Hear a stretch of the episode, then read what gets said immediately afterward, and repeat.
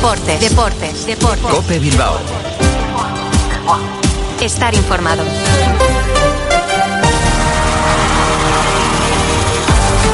A Racha León, 3 y 25 de la tarde, una hora a la que de lunes a viernes nos citamos eh, con la actualidad del deporte vizcaíno en la sintonía de Cope Bilbao. Les habla y saluda José Ángel Peña Zalvidea. Hoy, miércoles 14 de febrero de 2024, vamos a acercarnos a un par de historias relacionadas con los 600 partidos en primera de Raúl García. Puertas y persianas Suachu, en Recalde, les ofrece la actualidad del Athletic. El jugador eh, navarro es el eh, protagonista de las últimas horas, o por lo menos uno de ellos en la órbita rojiblanca, después de que el pasado lunes eh, sumase su partido número 600 en la máxima categoría del fútbol estatal. Un partido en el que además estuvo a punto de ponerle la guinda al pastel con un remate de cabeza al palo que pudo haber dado los tres puntos al Athletic. No fue así, pero en todo caso una cifra y un partido que no olvidará el bueno de Raúl García. A la hora de enfocar esta historia y la trayectoria del delantero Navarro, pues eh, se podía hacer desde diferentes puntos de vista y con diferentes protagonistas. Nosotros nos hemos decidido por un entrenador que le tuvo y que le dirigió en eh, tres etapas diferentes, en la formación, en juveniles y en dos equipos diferentes en primera división. Nos referimos a Cuco Ciganda, con el que hablaremos a partir de las tres y media. Y también ya se sabe y es conocida la fama que tiene eh, Raúl García de batallador y de protestón dentro del terreno de juego. Y hemos dicho, ¿por qué no hablamos con eh, un árbitro? ¿Y por qué no hacerlo con el eh, primero que le amonestó con una tarjeta amarilla? Y casualmente fue en el partido de debut en primera de Raúl García ante el Fútbol Club Barcelona. Así que también se va a pasar por estos micrófonos de, de Cope Bilbao, el colegiado, el ex árbitro valenciano Vicente Lizondo Cortés. Todo ello mientras el equipo Ernesto Valverde descansa hoy, mañana comenzará a preparar su próximo compromiso liguero que no llegará hasta el lunes de la próxima semana cuando visite Samamés el Girona. Y el Athletic, en este caso Ernesto Valverde, retomará el trabajo con la vista puesta en estado físico de varios jugadores como Nico Williams, Guruceta, Vivian o también Sancet. Y otro nombre propio en el entorno rojiblanco de las últimas horas es el de Álvaro Yaló. Habrán escuchado que el Athletic lo ha fichado ya, lo tiene fichado para la próxima temporada. Lo que nosotros sabemos es que todavía no hay nada de eso, que evidentemente interesa desde hace tiempo a la entidad eh, bilbaína, pero que es un jugador muy caro. También desarrollamos este asunto en los próximos minutos. Puertas y persianas Suachu. Puertas de garaje de comunidades, puertas industriales y persianas metálicas para locales comerciales. Estamos en Carretera Larrasquitu, en Recalde. Más información en puertasgarajebilbao.es. Llámenos al 944 65 39 62. Puertas Suachu. ¿Tienes que realizar una reforma y no sabes por dónde empezar? Acércate a Materiales de Construcción Buenavista en Santurchi. En la mayor exposición de Vizcaya encontrarás lo último en azulejos, muebles de baño, mamparas y todo lo necesario para renovar tu baño y realizar tu obra con la mayor comodidad. Suelos laminados, vinílicos y multitud de opciones para ajustarnos a tus gustos y necesidades. También contamos con servicio de ferretería y materiales de construcción en stock. Para el particular y profesional Buenavista es tu almacén. En el polígono El Árbol, Santurchi. Y hay que seguir también muy pendientes el día a día de una Morevieta que se reencontró con el triunfo el pasado fin de semana. Victoria ante el Elche por 1 a 0. La salvación sigue estando lejos a 9 puntos, eh, pero en el vestuario de Urriche, como dice el guardameta Pablo Cuñat, se espera que la victoria reciente sirva como punto de inflexión. Llevábamos mucho tiempo sin ganar, eh, creo que, lo, que el equipo lo necesitaba. El equipo está haciendo un trabajo increíble, pero, pero no se nos daba. Ganar, pues quita el peso de encima, quita esa, eso como se dice que vas con el pie un poco encogido, te da esa, esa confianza y la verdad que, que, estamos muy contentos y con ganas del próximo partido. Es un partido muy, muy, muy bonito para los dos y como tú dices, no es una final, pero, pero parecida. Pero ¿no? casi, una y final eh, casi la que va a jugar el Amorebieta contra el Huesca el próximo fin de semana y hoy, como todos los miércoles, también vamos a tener un ratito dedicado al baloncesto con nuestra habitual tertulia con Jesús Ituño, Alberto García y Paul Urbano. Con ellos vamos a hablar de la victoria de prestigio conseguida por los hombres de negro ante el Valencia este pasado domingo. Les invitamos a que sigan compartiendo con nosotros todos estos temas y alguno más en la sintonía de Más Bilbao.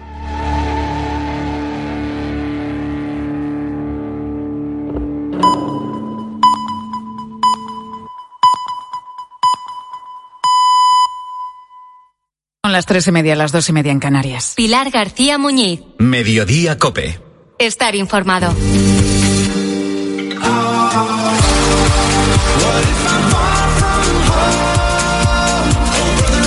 Está claro que esta es la esencia del fútbol.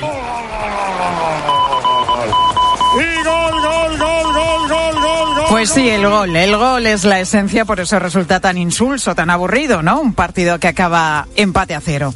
El gol es el manjar de cada encuentro, pero como todo también puede acabar empachando y hacerse indigesto, incluso para el equipo ganador. Sobre todo cuando la diferencia es tan grande, es tan abultada, que la competición, el esfuerzo y el mérito pierden todo el sentido. Este pasado fin de semana, un partido de infantiles en Asturias acabó con el siguiente resultado. Gijón Industrial 41, Marino de Luanco 1.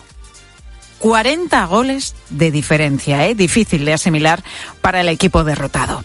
El Marino, un equipo infantil con niños de 12 y 13 años que, según ha contado el presidente del club, Luis Gallego, ha costado mucho formar este año. Que ya asumimos que íbamos a tener un año muy crudo con este equipo, por supuesto, porque son todos chicos que, que muchos juegan por primera vez al fútbol. Eh, teníamos 12 jugadores en un principio. 12 jugadores, 12 jugadores del año pasado y demás. Entonces esperamos encontrar, buscar alguno más entre los clubes de al de, de, esto, pero los padres no quisieron venir, de esos clubes no quisieron venir. Decidieron competir y la realidad se ha impuesto, una goleada detrás de otra. Pero la pregunta es, ¿es necesario realmente llegar hasta los 41 goles? Joaquín Solares es el entrenador del equipo ganador, del Gijón Industrial, y fue consciente de lo mal que lo estaban pasando sus rivales. De hecho, intentó parar el partido, que se acabara ya, pero nos cuenta que el reglamento no lo permite. En la segunda parte, al principio de la segunda parte, se lesionó un guaje y quedan con 10 porque no tienen más cambios. Y yo, yo llamo al árbitro y quito un guaje para jugar los dos con 10 también sí es verdad que antes de eso, en el descanso, hablo con el árbitro para decir que si puede llamar a la federación para, para parar el partido, porque ya antes del descanso ya había bastante, ya había sido suficiente. Y el árbitro nos comunica que no, que no puede, que, desgraciadamente él tiene que pitar los 80 minutos y que no puede parar un partido acaso que haya pasado algo grave Da que pensar, desde luego, porque en baloncesto, cuando en un encuentro de niños la diferencia es muy grande, el partido se cierra oficialmente en un determinado resultado. Pueden seguir jugando, pero ya se trata de divertirse. Y esa es la cuestión. ¿Cuál es la línea, la línea que separa la diversión de la competición? Pese a ello, el Marino sigue adelante. Saben que este año no va a ser bueno, no lo está haciendo ya, pero también saben que esforzándose en todos los entrenamientos y conociéndose mejor, su situación va a cambiar en el futuro. No, ahora nosotros seguir trabajando, seguir luchando. No va, no va a retirar el equipo ni va a decir que no. No, no. ¿Y, ¿Y, los, ¿Y los niños cómo están hoy? O, felices. Hoy ¿Están felices? hoy fueron a entrenar a la playa. Ellos, ellos tienen asumido que tienen un año que va a pasar un año muy malo, muy malo, muy malo. Ya lo tienen asumido. No son el alcoyano, son el marino de Loanco, pero tienen la misma moral o más. Desde luego, a voluntad no les gana nadie y esto también puede ser una virtud. Sacar de una derrota una buena lección, porque perder no significa rendirse.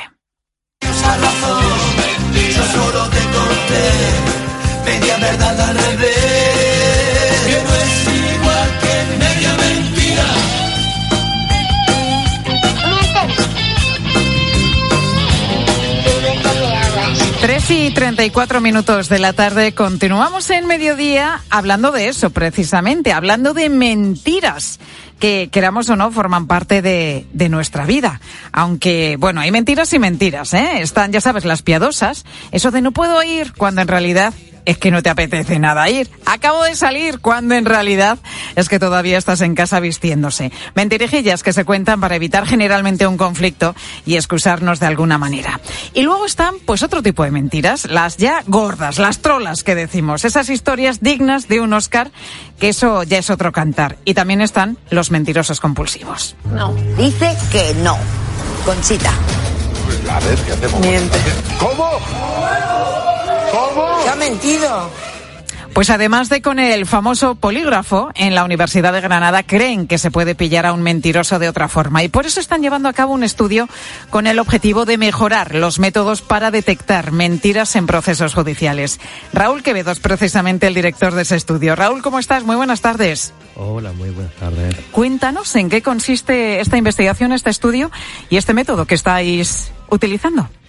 Pues bueno, en resumen sería un poco mejorar los sistemas actuales para detectar mentiras. Hay actualmente dos, eh, dos instrumentos, dos procedimientos y lo que estamos haciendo es comparar de ambos eh, la parte más referida al análisis verbal y, corporal para verificar realmente qué criterios son los más adecuados y cuáles son los que más diferencian eh, a personas que dicen la verdad y personas que mienten hablas de criterios verbales y corporales. Es decir, que cuando mentimos, pues hablamos de una manera determinada y tenemos también eh, una reacción física. Correcto, sí. Generalmente va vinculado la parte verbal con la parte corporal.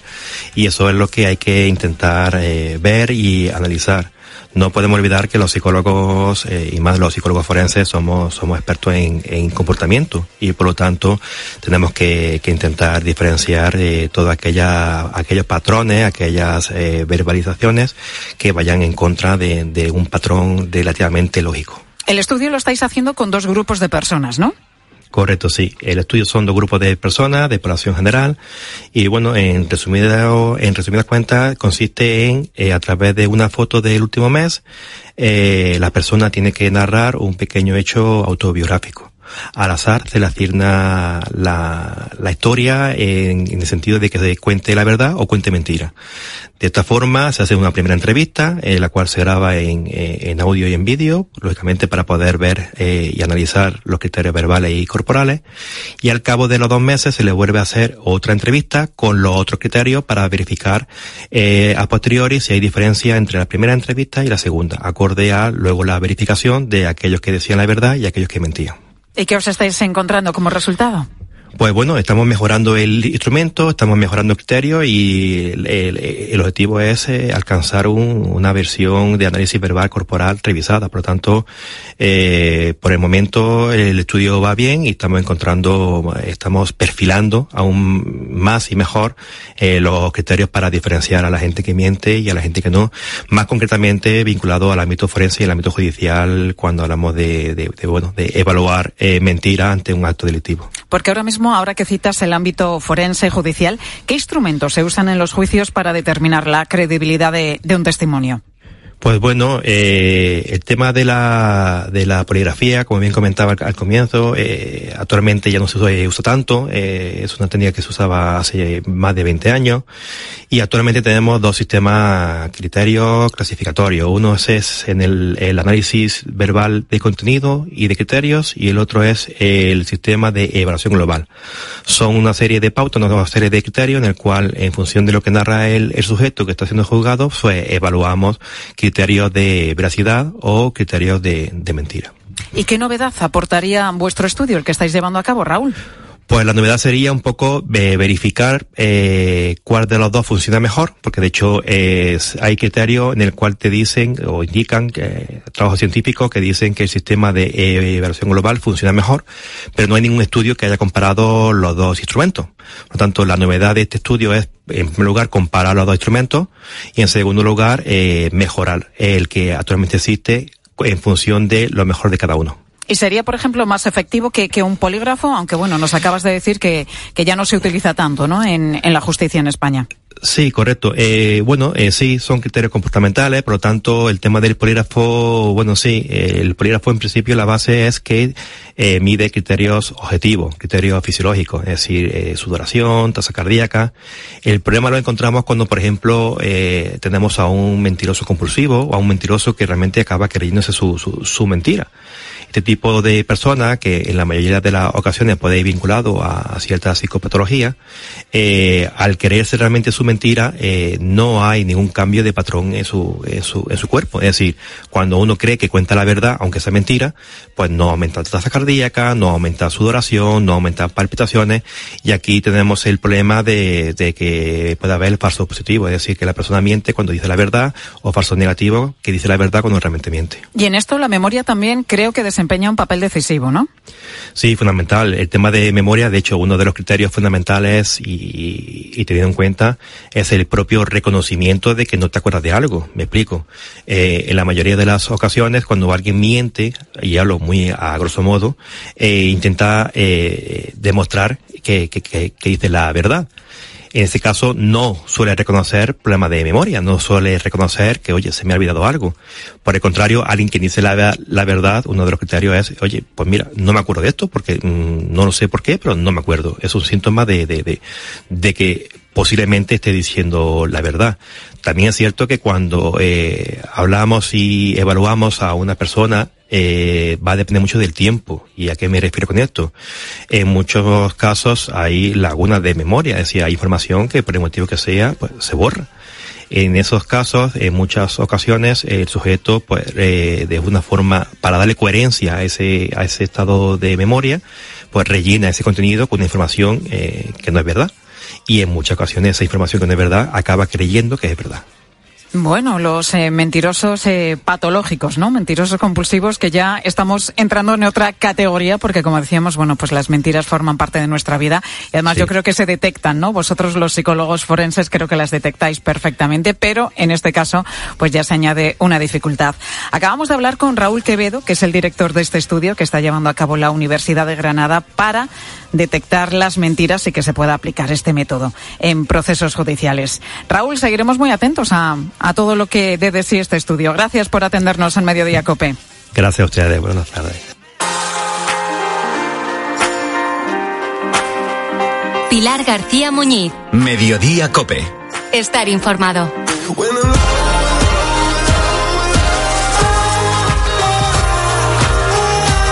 Bueno, estoy convencida de esto. ¿Eh? Estoy convencida de que si ahora mismo cogéis vuestro teléfono móvil y miráis cuánta memoria tenéis libre, seguramente muchos de vosotros, como, como a mí me pasa, pues veréis que muy poquita. Y es que esto de guardar cosas en nuestro teléfono lo hacemos casi todos, y salvo que seas muy, muy ordenado y muy metódico, al final acabamos cayendo en una especie de síndrome de diógenes digital, acumulando todo tipo de archivos, de vídeos, de fotos y pantallazos. Yo guardo muchísimos, por cierto, pantallazos de todo lo que me interesa, pa, pantallazo. En el móvil. ¿Qué pasa? Pues que seguramente no lo vamos a utilizar nunca. O si nos hace falta, es posible que en todo ese mare magnum digital al final no lo encontremos. Como no hay nada mejor que demostrar las cosas, voy a hacer una prueba ¿eh? con mi compañero conejillo de Indias, Ángel Correas. Muy buenas tardes. Hola Pilar, ¿qué tal? Tienes el móvil a mano, ¿no? Aquí lo tengo, sí señor. Eh, venga, vamos a mirar. Métete en ajustes, información y Estoy- dime, por en ejemplo, estás en ello. Dime, por ejemplo, cuántas fotos tienes guardadas. A ver, vamos a ver. Eh, aquí lo que me sale, espera, aquí lo que me sale son 2.043 fotografías. Sí, son Vale. pocas. Yo tengo 6.270. Bueno, Me he pasado. un poquito. es que llevo años sin guardarlas, de verdad Y te lo digo. Y mira ¿eh? que yo tengo morralla aquí metida, ¿eh? pero bueno, 2.043 fotografías, 228 vídeos. 499 tengo yo. Muy bien, así me gusta, que te gusta Sí, el cine. vamos. Y 25 canciones.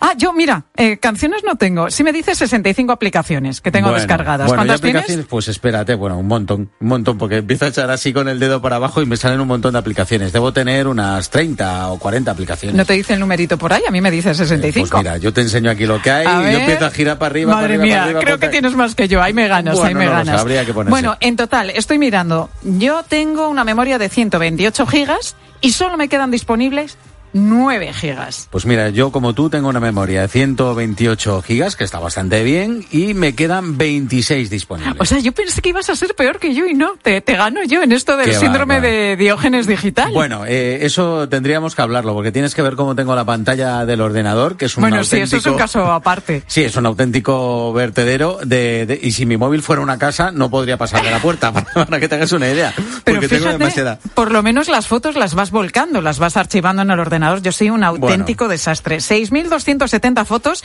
y creo que hay una compañera, Victoria Ballesteros, que decía que ella tiene bastantes mal. En fin, que, que esto lo hacemos casi todos, ¿eh? Pero ¿por qué? ¿Por qué acumulamos tantos, tantísimos contenidos digitales? ¿Por qué tenemos esa ansia de guardarlo absolutamente todo?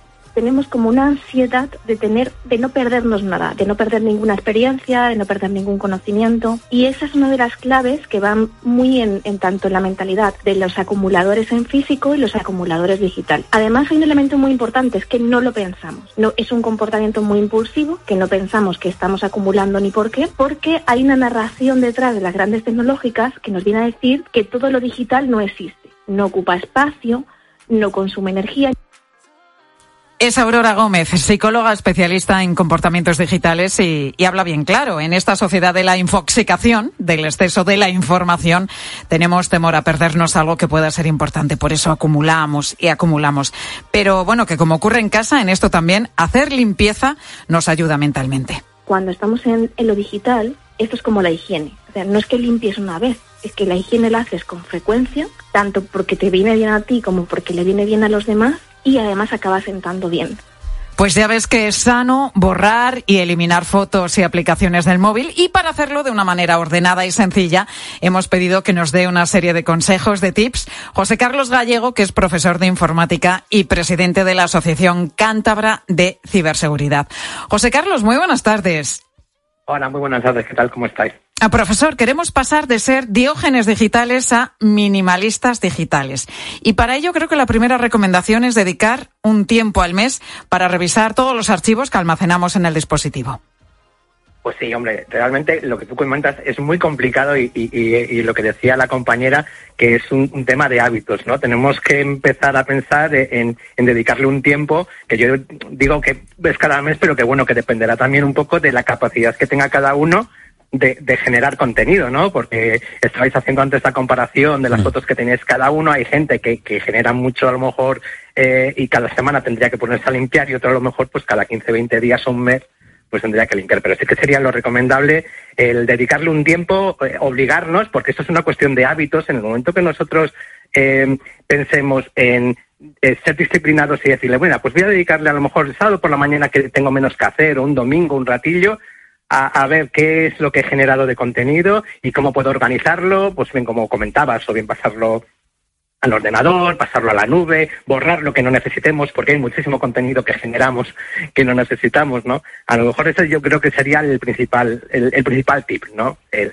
eliminar todo ese contenido, sobre todo de las redes sociales, porque a través de WhatsApp y Telegram, pues todos los contenidos que recibimos eh, quedar almacenados en el móvil y muchas veces no somos conscientes hasta que no nos llega el aviso ese de no tienes espacio en el móvil para qué, qué ansia, qué agobio, ¿eh? Cuando nos viene ese aviso y necesitamos bajar una aplicación o utilizar algo y vemos que no tenemos memoria y que, y que tenemos que liberar cosas. Y en mi caso acumulo una cosa por nostalgia, ¿de acuerdo? Porque tienes fotos que dices, oh, no la voy a borrar, no, que recuerdo más bonito, aunque tengas siete de ese mismo día en ese mismo escenario. Y luego también el por si acaso. O sea, a mí me pasa con los mails. Tengo unos 18.000 mails acumulados en el eh, buzón del correo de aquí de, COPE y no los borro. Digo, por si acaso algún día tengo que buscar y tal. Y tengo Pero luego lo, curioso de todo esto es que, eh, si es verdad, decimos, por si acaso necesito algo, pero es que el día que lo necesitas no lo vas a encontrar, porque es imposible. es que es imposible encontrarlo. se supone que el ordenador sí te lo permite, lo que pasa es que te vuelves bueno, loco. Bueno, te vuelves loco, te vuelves loco. Lo mismo lo encuentras o no.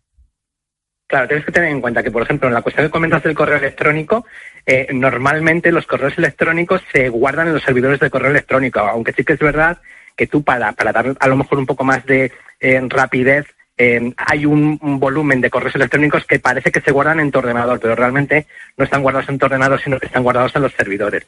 El correo electrónico sí tampoco ocupa mucho espacio, pero lo que, mm. lo que sí que ocupan son los adjuntos que suelen venir en los correos. Pero claro, pasa un poco lo que decir, que cuando hay tanto volumen de correos electrónicos, después encontrar la información que necesitas, pues como no tengas ahí un poco organizado, en plan de, pues las facturas las voy a guardar en una carpeta, dentro del correo electrónico que sea de facturas o, o, los correos de fotos en una que sea de fotos y tal, después para encontrarlo es complicado, seguramente que te habrá pasado. Si fueran si fueran cajas que yo tuviera en casa, desde luego no estaban ahí. se habría encargado alguien de hacerlas desaparecer.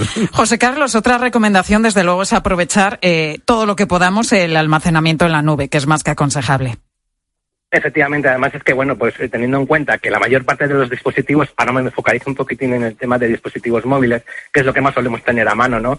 Eh, tanto los dispositivos Android como los dispositivos eh, de Apple, pues ya vienen con una cuenta en la que te permiten sincronizar, o sea que ya realmente ni siquiera tú tienes que preocuparte de hacer el volcado de las fotos en, en la nube, ¿no? Sino que directamente ya el dispositivo te hace eh, una, sincronización para que de, forma periódica todas esas fotos que vas sacando o, las que vas recibiendo, los contenidos, por ejemplo, los chats de WhatsApp, que también es otra cosa de la que se hace eh, eh, copia de seguridad, pues queden almacenados en la nube y así pues tú puedas liberar espacio, que no significa que no te ocupen espacio en, en el móvil, pero aprovechando esa circunstancia de que puedes almacenarlo en la nube, pues elimina todo ese contenido que tú no necesitas en el móvil, que así pues te quedará un poquitín para, para otro tipo de cosas. Y José Carlos, eh, para acabar, eh, ¿cuál sería la recomendación? ¿Qué espacio de la memoria de nuestro móvil deberíamos tener siempre libre? Un porcentaje más o menos. Pues mira, eh, hay que diferenciar entre la memoria arranque utiliza el móvil y el espacio de almacenamiento el espacio está diseñado para que tú lo utilices. Entonces, realmente, pues fijaros que ahora estamos hablando de dispositivos de 128 gigas, 64 gigas a lo mejor es un poquitín eh, eh, de menor gama, ¿no? Pero con 64 gigas, 128 gigas eh, tenemos espacio de sobra. No habría un, porcentaje fijo, pero hombre, sí que sería recomendable no pasar del 75% del almacenamiento que dispone el dispositivo para poder tener un uso eficiente, porque sí que es verdad que a medida que eh, eh, sobrecargamos nuestro dispositivo, el dispositivo puede experimentar eh, lentitud en, en, el funcionamiento. O sea, siempre tener un 15% ahí de margen, ¿no? Para que funcione todo sí, correctamente. Entre un 15, un, un 15, un 20, 25%, a lo mejor, si se pudiera y si se puede tener mucho más espacio, pues muchísimo mejor, efectivamente. Ea, pues ya tengo deberes para esta tarde. Me voy a poner a borrar las cosas que tengo en el móvil. José Carlos Gallego, profesor de informática y presidente de la Asociación Cántabra de Ciberseguridad. Gracias, profesor, por todas estas recomendaciones. Gracias a vosotros, un abrazo. Otro para ti. Bueno, madre mía, madre mía, que tenemos tarea, ¿eh? Y claro, hoy día de San Valentín, ¿qué pasa? Pues que a lo mejor recibimos, eh, recibimos fotos, otros reciben flores, reciben regalos, qué sé yo, qué sé yo, porque hoy es un día en el que muchas parejas pues celebran esta, esta jornada de los enamorados. Y precisamente sobre esto preguntábamos también a nuestros oyentes. ¿Qué nos han dicho? ¿Celebran o no celebran San Valentín los oyentes, Ángel? Hay de todo un poco, como suele pasarnos. Eh, Carlos eh, sí celebra San Valentín, pero está ahora en su casa y su novia en Madrid entonces dice que van a retrasarlo hasta el jueves. Y lo vamos a celebrar el jueves, no lo vamos a celebrar el día de San Valentín como tal. Pero bueno, ya cuando se ha levantado hoy, pues sí que ha visto que yo le había dejado ya unas flores y algo. Y bueno, al fin y al cabo, pues ya se ha llevado una alegría. Hombre, Así que nada lo celebraremos, pero el día siguiente. Detallista, ¿eh? Detallista, Carlos. Como debe ser. Casilda nunca ha celebrado San Valentín, pero eso no significa que no haya estado enamorada y recuerda uno de los momentos más románticos que vivió en su vida. El haber renunciado, la persona que me quiero, haber renunciado por mí a cosas importantes, haber hecho viajes durante horas, mil horas por estar mm, conmigo un minuto o simplemente una hora, esa renuncia y sacrificio a otras cosas es lo que creo que, ha sido lo más bonito que pueda yo apreciar y agradecer que han hecho por mí. Esa es la mayor prueba de amor, ¿eh? Cuando alguien recorre cientos de kilómetros. O miles. O miles de kilómetros para estar, lo que dice Casilda, un ratito, simplemente con esa persona con la que quiere estar. Un instante en que lo vale todo, ¿no? Bueno, María nos dice que no celebra San Valentín, pero vaya, que sí que le ha caído algo yo soy de las que piensa que el amor hay que celebrarlo todos los días. En serio, suena súper romántico, pero es verdad. De hecho, ayer mi pareja me regaló un ramo de flores y yo me quedé en plan, ¿qué es esto? Y me dijo, como no me gusta San Valentín, te lo regalo el día de antes porque sí, porque quiero y punto. Entonces, yo pienso igual. Oye, pues está muy bien recibir ese ramo de flores un día cualquiera, un 13 de febrero en lugar de un 14 de febrero. ¿Por qué no? Como dice María, el amor hay que celebrarlo y hay que regarlo también todos los días. Vamos a ver qué nos dice Antonio, que está en Palma y nos cuenta que tiene un buen plan de San Valentín. Hoy de momento me voy con mi esposa a comer a un restaurante gallego y mañana tempranito nos vamos de, de viaje a la península para ver ciudades que mi mujer no conoce, empezando por Toledo. Oye, planazo, Mira, ¿eh? planazo. Planazo. Sí, Por sí. San Valentín, viaje a la península y hacemos un- una escapadita. Con todo mi respeto, no sé si me gusta más el plan del gallego o ir a, o ir a Toledo, no lo sé. Si ir al restaurante o... Pero bueno, también puedes ir a Toledo a un restaurante gallego. Efectivamente. y ya está. Ha resuelto la duda. y ya está, echas el día. Escuchamos en último lugar a Chari, ¿nos cabe? Venga. Con lo cual mi marido con un regalo me apaña las tres fechas. Pero bueno, sí, celebramos un, algo especial y lo pasamos estupendamente bien. Después de 35 años juntitos, pues todo va bien. Un besito para todos y feliz San Valentín para todo el que quiera celebrarlo. Eso es, es que Chari nos contaba que tiene triple felicitación porque fue su cumpleaños el día 12, hoy es el Día de los Enamorados y el 16 su aniversario. Así que fíjate todo lo que tiene que celebrar. Gracias, Correas. Hasta Pilar ahora. Cisneros, muy buenas tardes. Hola Pilar, ¿qué tal? Buenas tardes. ¿Qué nos contáis en la tarde de COPE? Bueno, pues, eh, ¿qué pasó eh, con las ayudas que iban a dar el gobierno para que las pymes industriales implantaran la semana laboral de cuatro días? ¿En qué quedó todo aquello? Porque se solicitaban en mayo de 2023. Han pasado ocho meses. ¿Han llegado las ayudas? En fin, enseguida te lo cuento, pero ya te digo que en principio parece que no. Bueno, pues vamos a ver qué nos cuentan los compañeros de la tarde. Este y otros muchos asuntos e historias. Pilar Cisneros y Fernando de Aro, te dejo con ellos. La radio continúa.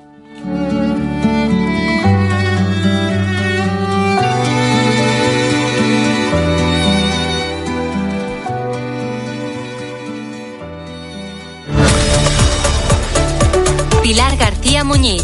Mediodía Cope. Estar informado.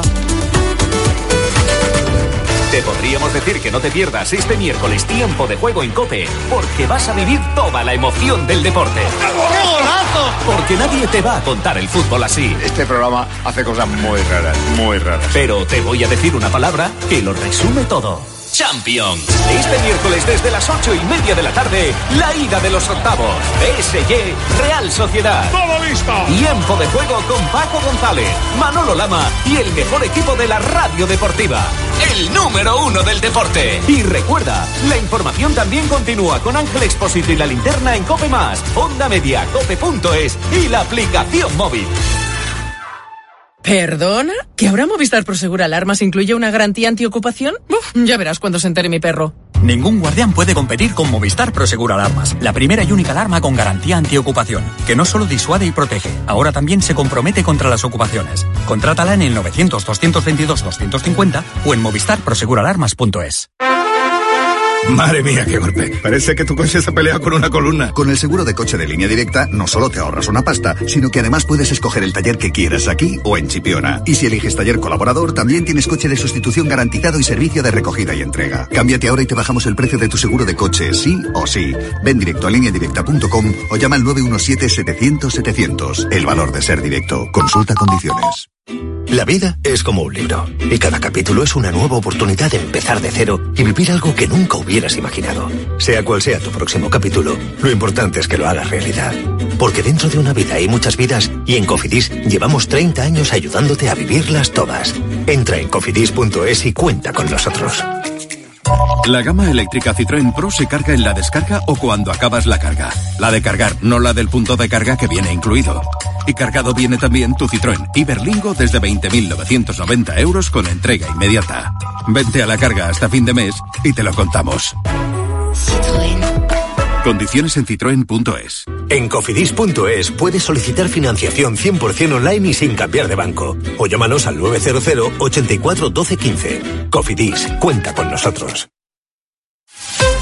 Elige tu Cope Bilbao. 97.8 y Cope Más 95.1 FM. ¿Alguna vez has sentido que dejas de ser protagonista de tu propia historia? Es hora de retomar el control. Aprovecha que vuelven los 10 días Kia del 8 al 19 de febrero y crea tu propia historia. Kia. Movement that inspires. Ven a Más Motor, concesionario oficial Kia en Erandio, Baracaldo y Durango o visítanos en kia.com. Sí, quiero gas. Sí, quiero gas. Sí, quiero gas. Sí, quiero gas. Con Gas Bilbao. Di sí al ahorro, a la seguridad. Di sí a tu calefacción individual y olvídate de los inconvenientes de la calefacción central. Y ahora con Gas Bilbao, empresa colaboradora de Nortegas, ahorra hasta 300 euros en tu instalación de gas natural. Dale gas al ahorro, dale gas a la seguridad, dale gas al confort.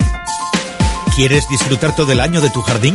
Limpieza Sabando te ofrece su experiencia en mantenimiento, restauración y conservación de jardines, instalación de sistemas de riego, poda, desbroce, siembra. Pide presupuesto en limpiezasabando.com y consigue tu 10% de descuento. Si tú me dices Déjalo todo por la oferta Key Love Parejas de Key Spa de Baracaldo. Circuito spa para dos, más masaje hawaiano, más aperitivo VIP por 115 euros. Tienes más ofertas San Valentín en keyspa.com.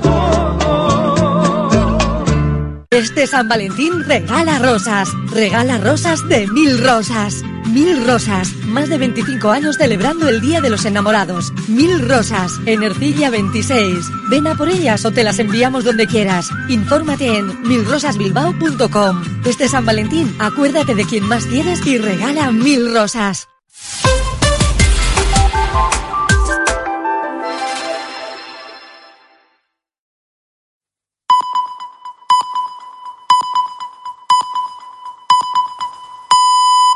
Las 4 de la tarde, las 3 en Canarias. Con Pilar Cisneros y Fernando de Aro, la última hora en la tarde. Cope, estar informado. Muy buenas tardes a la gente, gente.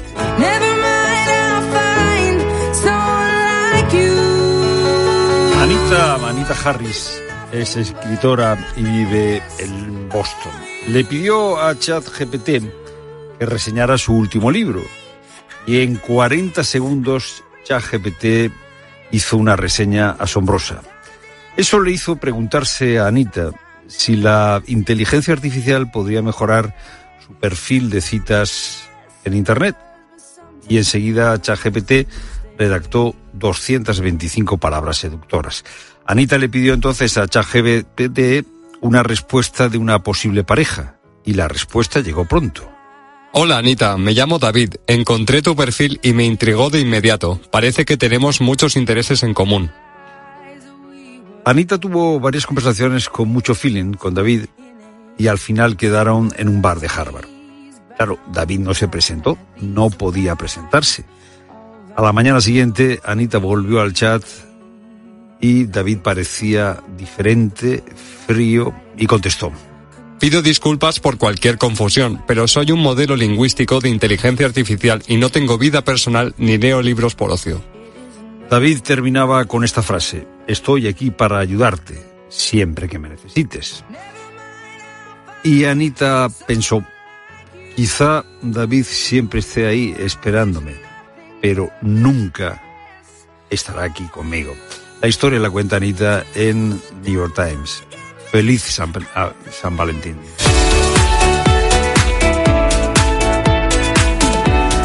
El rey ha entregado los despachos a la nueva promoción de jueces en Barcelona y ha defendido la independencia judicial. La independencia de la justicia es esencia del Estado de Derecho y todos han de preservarla y respetarla. El respeto a las resoluciones dictadas por los órganos judiciales y la igualdad de todos ante la ley bueno, pues esto que ha dicho el rey en realidad no tendría que ser noticia porque el rey lo único que ha hecho ha sido prácticamente parafrasear lo que dice la Constitución.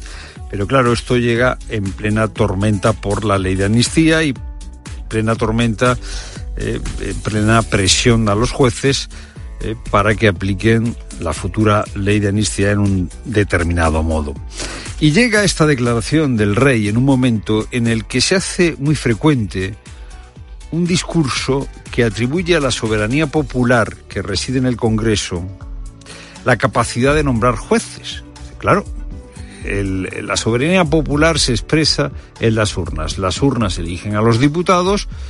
Para ser democráticos, los jueces tienen que ser elegidos por el Parlamento. Es lo que eh, dijo hace unos días Martina Velarde de Podemos. Nos jugamos si en la democracia española mandan los representantes de la voluntad popular o bien mandan la derecha judicial y el juez García Castellón. Claro, el argumento es perfectamente coherente. Si una democracia significa que eh, las decisiones las toma siempre la mayoría, pues los jueces conservadores no pueden tomar decisiones cuando hay una mayoría de izquierdas en el Congreso. Algo parecido, un poquito más sofisticado, es el argumento que hoy aparece en un eh, diario, El País, en un artículo escrito por un catedrático muy conocido que es Tomás de la Cuadra Salcedo. En realidad, en este razonamiento de que los jueces tienen que depender del Parlamento, hay un gato encerrado. La democracia no solo se sustenta en lo que hemos elegido en las urnas y en los diputados que nos representan. La democracia tiene tres poderes, tiene instituciones de contrapeso, como el Tribunal Constitucional, y la soberanía popular se encarna en el Poder Judicial, sí, pero no a través de los diputados. Se encarna en el Poder Judicial directamente. No requiere la mediación del Parlamento. Afortunadamente, los representantes que hemos elegido en el Parlamento tienen un sistema de, de, eh, digamos, de equilibrio. Porque si no, estaríamos ante la dictadura de la mayoría. Y la democracia, la democracia no es una dictadura de la mayoría. Es lo primero, no lo único. Buenas tardes, Cineros. Buenas tardes, Fernando. Buenas tardes a todos. Y mañana jueves se cumplen dos años del naufragio del buque gallego Vila de Pitancho y de la muerte de 21 de sus 24 tripulantes en las frías aguas de Terranova, en Canadá. Hace solo unos días, el informe pericial definitivo apuntaba que un error humano del capitán fue la causa más probable del hundimiento. María José de Pazo es la hija de Francisco, el que era jefe de máquinas del buque y que hoy ejerce de portavoz de las familias afectadas. María José nos ha dejado este mensaje en Herrera en Copé. El cuerpo de mi padre está desaparecido, al igual que, que 11 compañeros. Me gustaría dar las gracias a ese buque rescatador, el Playa de Minduña 2, a su tripulación que bajó del barco y puso su vida en peligro para salvar a los supervivientes y también para que las familias de los cuerpos que aparecieron pudiesen enterrarlos. Y cada español consume de media 56 litros de agua embotellada al año frente a los 37 litros de refrescos. Entre estos últimos crece además el consumo de las bebidas sin azúcar en detrimento de las tradicionales. Tres de cada diez españoles asegura que lo hace por motivos de salud o para intentar controlar su peso, aunque los expertos consultados por COPE subrayan que esta decisión no tiene ningún soporte científico que la avale. Carmen Lavallén. Recurrimos cada vez más a bebidas sin azúcar porque contienen una cantidad limitada de calorías, pero según la Organización Mundial de la Salud no contribuyen a reducir a largo plazo nuestra grasa corporal. Si lo que nos importa es nuestra salud, el mejor refresco es el agua e ir reduciendo progresivamente tanto nuestro consumo de azúcar como de edulcorantes. El motivo lo explica en COPE el endocrino Francisco Botella. Que mientras estemos tomando cosas edulcoradas, pues el resultado es pues que seguimos enganchados al dulce, ¿no? Vamos en la buena dirección si tenemos en cuenta que ahora bebemos el doble de agua agua embotellada que hace 20 años y también el doble de este producto que de refrescos cuyo consumo está cayendo en España. Y podría ser la primera vez que vemos a todo un expresidente de Francia con un brazalete electrónico que controle cada uno de sus movimientos. La justicia francesa ha condenado a Nicolas Sarkozy por los gastos excesivos que realizó en una campaña presidencial. París, Asunción Serena. La condena ha sido más severa de lo que esperaba Nicolás Sarkozy. El fiscal había pedido un año de prisión solo en caso de reincidencia. Sin embargo, el juez ha decidido que seis meses sean firmes, lo que en principio obligaría al antiguo presidente de Francia a cumplir la pena de prisión, aunque conmutada por el uso de un brazalete. Finalmente, esta pena va a quedar en suspenso porque el abogado de Sarkozy se ha apresurado a anunciar que han registrado el recurso de casación. El señor Sarkozy mantiene plenamente su inocencia y por eso recurre ante el Tribunal Supremo. Nicolás Sarkozy ha sido condenado por pulverizar, son palabras de los jueces, el límite de gastos que la ley le permitía en su campaña presidencial de 2012. El máximo autorizado eran 22 millones y medio de euros y se gastaron 42. Y hoy le toca la Real Sociedad en la Champions, Luis Munilla. Partido de ida de los octavos de final, París Saint Germain Real Sociedad, con Mbappé titular y todavía con la duda de Mikel Oyarzábal en el equipo de Nostierra. El partido es a las 9, tiempo de juego desde las ocho y media en Copé, también con el Lazio Bayern de Múnich. En el Real Madrid finalmente será mañana cuando Brahim pase pruebas médicas en el gemelo. Es noticia la propuesta de sanción de antiviolencia para el menor de edad que le tocó el trasero a Ocampos en el Rayo Sevilla. 6.000 euros de multa y un año sin acceso a recintos deportivos. El Rayo, por cierto, tiene nuevo entrenador. Es Íñigo Pérez, el que fuera segundo de Iraola. La selección femenina de waterpolo luchará por el bronce en el Mundial tras perder hoy contra Estados Unidos 11 a 9 y corre peligro la Vuelta Ciclista Andalucía tras suspenderse hoy la primera etapa. El motivo es que no hay efectivos suficientes de la Guardia Civil por las manifestaciones agrarias. Es tiempo ya para la información de tu COPE más cercana. Pilar Cisneros y Fernando de Aro. La tarde. COPE Euskadi. Después de una mañana más soleada, la tarde estará más nubosa, con temperaturas relativamente altas, con máximas en torno a los 22 grados en la costa y en torno a los 16-17 grados en el interior. El Centro Tecnológico Niker cree que con el cambio climático en el futuro los bosques de Euskadi se parecerán a los de la zona centro de Portugal. Las investigadoras Itziar Montalbán y Naya García señalan que en el futuro, con un clima en Euskadi más templado y con un déficit de agua, ganará terreno el suelo típico del Mediterráneo, similar al de la zona centro en el país vecino. Para contrarrestar el cambio climático, la estrategia Eusko Basoa 2050 busca aumentar la salud forestal en Euskadi, impulsar la calidad de la madera y mejorar la genética del pino radiata, que es el más abundante en Euskadi. Seguimos contándote todo lo que te interesa en la tarde de Cope con Pilar Cisneros y Fernando de Aro.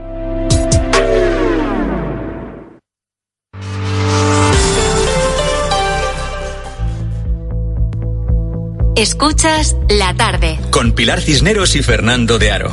Cope, estar informado.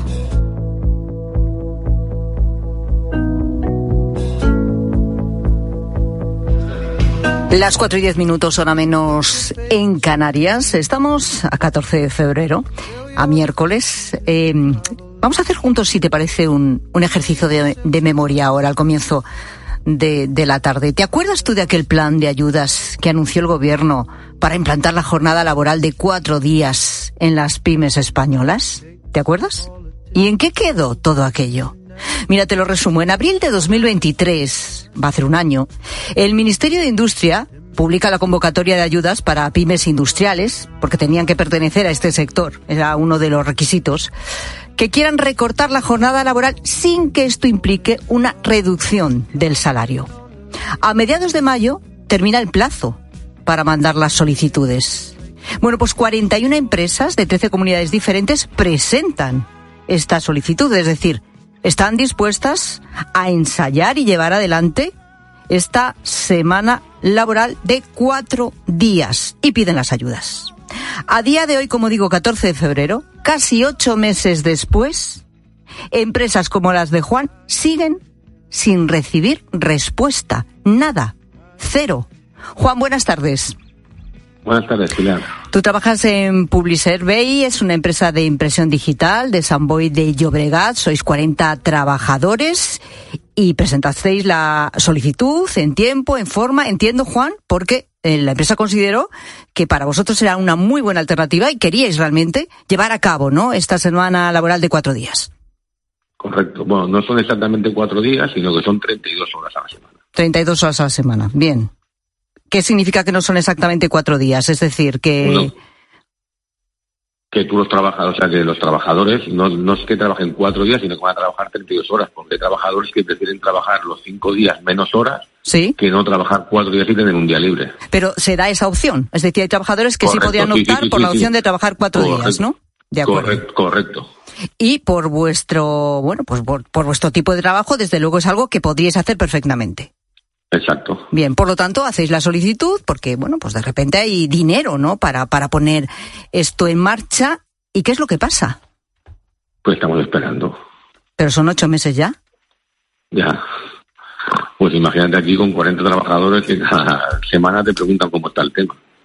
Claro, porque entiendo que hay interés por todas partes para que esto se ponga en marcha. Es decir, vosotros queréis poner en marcha esta, esta nueva manera de organizar vuestro trabajo. Exacto, nosotros hablamos con los trabajadores, se planteó, todo el mundo obviamente dijo que estaba de acuerdo, si no había una implica, si no implicaba una reducción de salario, todo el mundo estaba de acuerdo. Presentamos toda la documentación, alrededor del 10 de mayo, 11 de mayo presentamos toda la documentación, se nos requirió después que había un pequeño fallo en una documentación presentada, se, se subsanó y estamos esperando. Ajá. Eh, ¿De cuánto sería la ayuda que vais a recibir en caso de que ya estuviera concedida y ya os lo hubieran, eh, bueno, ingresado, por decirlo así, para poner en marcha el proyecto? Bueno, había el máximo, eran 180.000 euros, pero claro, no sabemos si era para todas las empresas, porque no es lo mismo una empresa con 40 trabajadores que una empresa con 4 o 5 trabajadores. Supongo que la ayuda iría en función de los trabajadores, iría, iría la cuantía. Nosotros, Juan, también nos hemos puesto en contacto con el Ministerio para averiguar qué está pasando con esto, con estas ayudas. Nos dicen que no hay plazo como tal para resolver las solicitudes. Y por otro lado, también hemos hablado con la Escuela de Organización Industrial, que es la que se encarga de la tramitación administrativa de los proyectos. Y lo que nos dicen es que se resolverán próximamente. No sé si es eh, la misma información que tenéis vosotros. Nosotros no tenemos ninguna información. Nosotros nos metemos en la web, nos metemos con nuestro número de solicitud y pone que está todo en trámite. Por lo Pero nadie se ha dirigido a nosotros, nadie se ha dirigido a nosotros para decir, pues se, se hará en un mes o en dos meses o en cinco o ha quedado aplazado. No, no tenemos ninguna información desde que presentamos la documentación. Y por, to- por lo tanto, en Publisurvey, que es vuestra